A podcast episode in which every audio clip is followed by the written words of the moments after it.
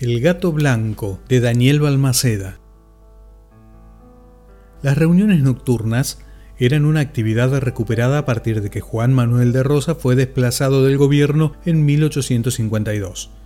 En esos días se fundó el Club del Progreso y sus socios tomaron la costumbre de hacer una escala de un par de horas largas en el club antes de regresar a sus casas. Esta tradición del after office de la alta sociedad aún se mantiene sobre todo en el Jockey Club, en el Club Universitario de Buenos Aires y en varios Rotaries del interior del país. Luego de fumar unos habanos y tomar alguna copa con sus camaradas, el caudillo porteño Adolfo Alsina partió una noche del Club del Progreso y se encaminó a su casa. Advirtió que lo seguían. Por más que portara un arma, se hallaba en desventaja porque el peligro estaba a sus espaldas. Para manejar la situación con disimulo, aprovechó el lamento de un gato en la vereda de enfrente y cruzó haciéndose el interesado. Eso le permitió ver la silueta de su perseguidor a pesar de la oscuridad.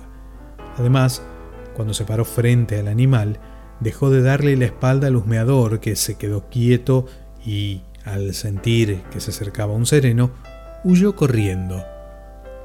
El salvador de Alcina era un gato blanco que tenía una patita quebrada Alcina se le ajustó con un pañuelo y lo llevó a su casa.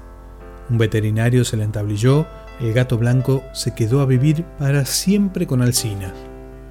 Unos años después, el caudillo regresó tarde a su casa, se supone que de una entretenida reunión en el club, y fue increpado por su compañera de la vida, Sofía.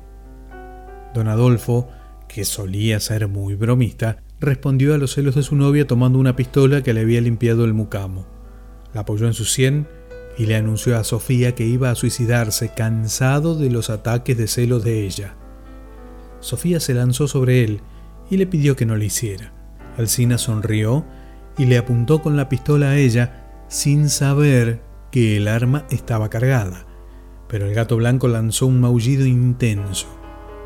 La desagradable broma cambió de curso cuando el hombre dijo, no moriremos nosotros, que muera el gato. Jugando, le disparó al animal y se sintió el estampido. El gato, que había maullado cuando Alcina le apuntaba a su compañera, murió al instante. Le salvó la vida a Sofía, cubriéndose de gloria. Del libro Historias insólitas de la historia argentina de Daniel Balmaceda, El gato blanco.